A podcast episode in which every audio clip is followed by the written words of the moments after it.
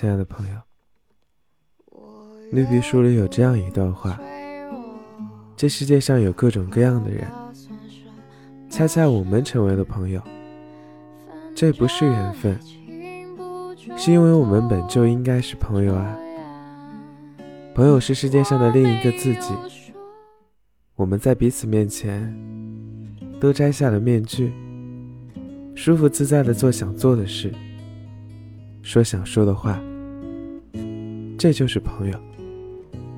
但是朋友也有很多种，有一些呢，就适合一起吃饭旅游；有些就适合一起闯祸丢脸；有些像娇艳的花，有些像天边的晚霞；有些事只能和这个朋友一起，有些事只能找别的朋友。当然，每一个朋友都很特别。不要要求他们是百搭的、万能的，就像这个世界上有各种各样的人，恰巧呢，我们成为了朋友，这不是缘分，因为我们本就应该是朋友。